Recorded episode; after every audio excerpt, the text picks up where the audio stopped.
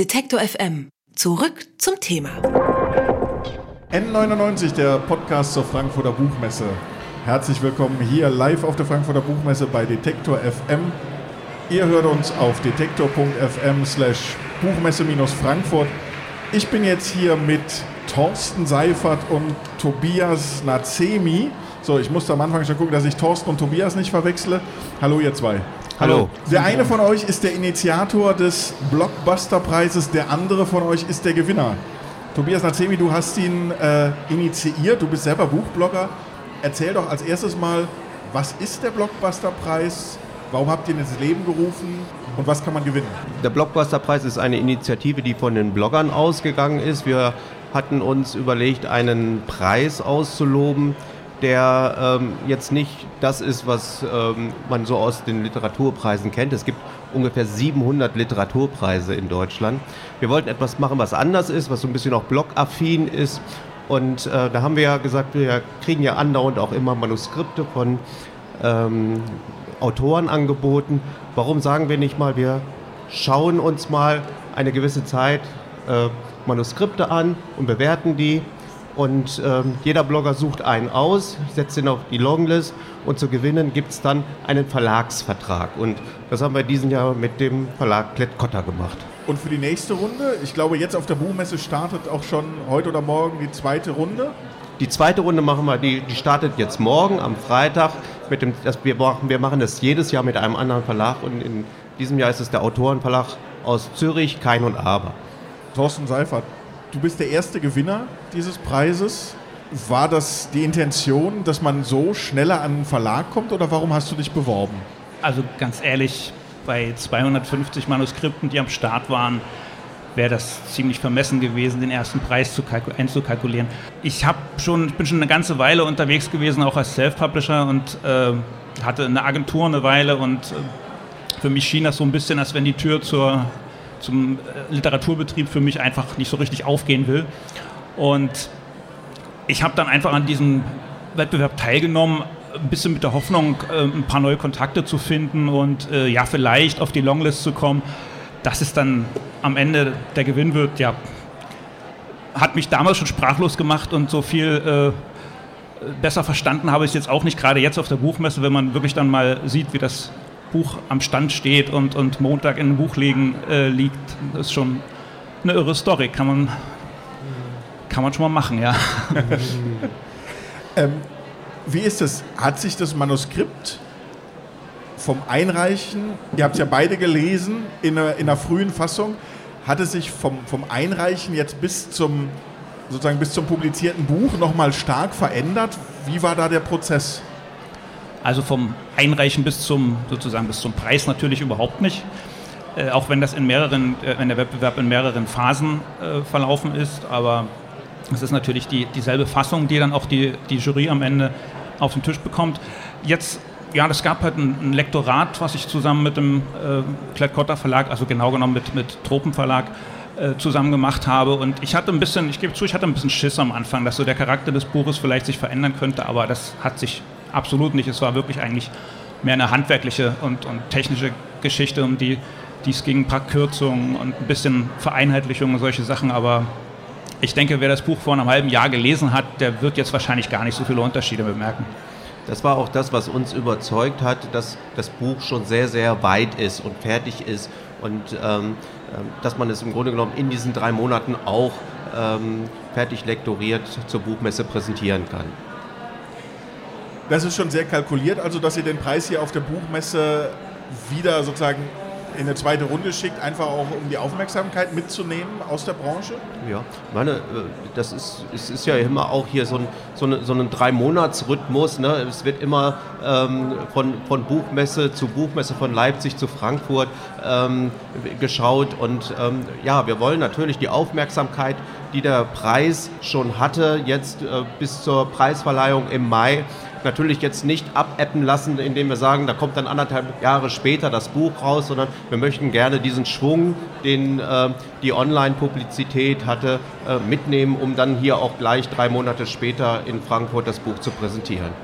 Wenn ich jetzt heiß bin und mitmachen will, was sind denn die Voraussetzungen? Wer kann mitmachen? Wie kann ich mitmachen?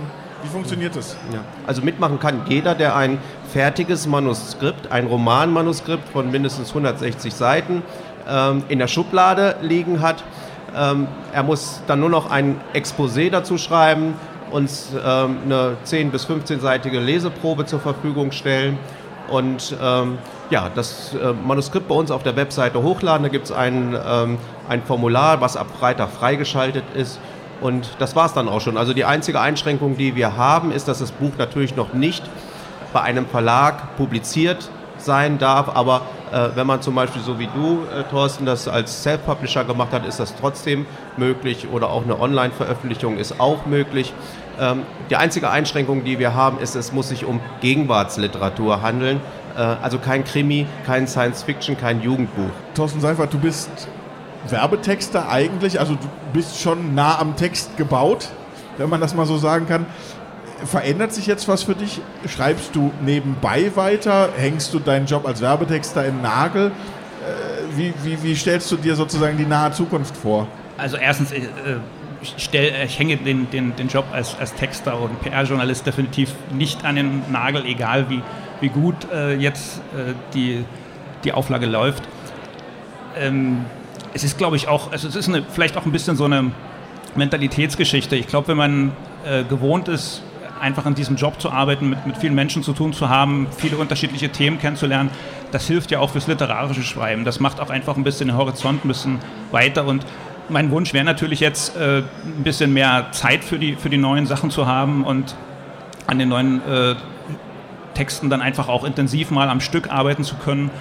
Aber ähm, es, ich denke, das funktioniert ganz gut nebeneinander und das geht sicherlich den meisten Autoren so, dass sie eben nicht nur komplett vom Schreiben leben, also vom, vom Literaturschreiben leben. Das stelle ich mir dann für mich auch so vor. Tobias Nazemi, wie ist denn das, als ihr den Preis ins Leben gerufen habt, kann ich mir vorstellen, oder ich kenne es so, die Verlage, der klassische Buchmarkt auf der einen Seite, die Self-Publisher auf der anderen. Alle haben sich so ein bisschen beäugt. Alle, die einen haben gesagt, auch was, was die Self-Publisher machen, naja, das schafft es nicht in den Verlag. Die anderen haben vielleicht auch aus Trotz gesagt, naja, das können wir auch so, dafür brauchen wir euch nicht, wenn ihr uns schon nicht wollt. Eigentlich eine clevere Nummer, die beiden jetzt so zusammenzubringen. Ja, also wir haben natürlich auch so ein bisschen den Hype ausgenutzt, ähm, den die Blogger äh, sowieso haben. So seit zwei, drei Jahren äh, sind wir ja hier auch auf der Buchmesse ähm, ja, gern gesehene Gäste bei den Verlagen, weil sie natürlich mitbekommen haben, dass wir auch ähm, ja, unsere Reichweite mittlerweile haben, dass immer mehr auch sich Empfehlungen aus dem Netz von den Blogs holen. Und ähm, ja, das haben wir natürlich, diese Karte haben wir gespielt. Und äh, das hat uns natürlich geholfen. Und was uns auch geholfen, was, was auch geholfen hat bei Blockbuster ist, dass wir dort einfach wirklich, wie ich vorhin schon sagte, ein komplett anderes Konzept äh, hatten, dass wir nicht versucht haben, jetzt den deutschen Buchpreis aus Bloggersicht äh, äh, zu imitieren, sondern dass wir wirklich so eine Art, einige haben gesagt, das ist ein, eine Castingshow für Bücher, ne? so ein bisschen The Voice of Germany für Bücher. Ähm, da ähm, da nutzen wir im Grunde genommen das aus, was uns Blogger eigentlich auch ausmacht, dass wir so mit unserer Leidenschaft da reingehen, dass wir auch äh, brennen für den Autor, den wir ins Rennen schicken. Also da sind ganz, ganz wunderbare Beiträge entstanden, Filmbeiträge und Blogger und Autor, äh, wenn sie zusammen harmoniert haben, waren dann schon wirklich äh, ja, äh, sehr, sehr schön, war das, äh, das äh, online sich zu betrachten und das hat, das hat die Leute überzeugt. Ist es manchmal auch einfacher, äh, wenn man jemanden hat, der sich für einen einsetzt, als wenn man als Self-Publisher sozusagen sich selber verkaufen muss? In meinem Fall war das tatsächlich so. Der Tilman Winterling war der Blogger von äh, 54 Books. Ist wahrscheinlich auch vielen, die die Blogger-Szene so ein bisschen äh, im Auge haben, bekannt. Und das war schon wirklich eine tolle Hilfe, weil bei ihm hat man einfach auch gemerkt, dass er den Stoff von Anfang an mochte, die Zeit mochte, in der er das Buch spielt und äh, einfach die Begeisterung, die ich für, diesen, für dieses Thema habe, auch mit ähm, aufgegriffen hat. Und er war eigentlich der, derjenige, der am Anfang gleich gesagt hat, komm, lass uns das Ding gewinnen. Und ich habe dann immer gesagt, ja, halt mal den Ball flach. Und ja, am Ende hat er recht gehabt. Reden wir auch nochmal über das Buch. Ja, WSB. Traven heißt es. Äh, Traven gab es wirklich als Autor. Er ist irgendwie sozusagen eine Figur mit vielen Fragezeichen, deshalb passt das Fragezeichen am Ende des Titels ja sehr gut. Aber erklär uns trotzdem mal, warum du deinen Protagonisten auf die Suche schickst. Also ist das auch, ist das einfach auch eine literarische Figur, von der du sagen würdest, Traven ist ein Vorbild für dich gewesen? Hast du ihn gern gelesen oder warum passiert das? Betrafen ist unheimlich spannend, aber ein Vorbild würde ich ihn nicht nennen. Das, das geht zu weit. Ich habe mich wirklich als erstes für seine Lebensgeschichte begeistert und äh, die ist wirklich unglaublich.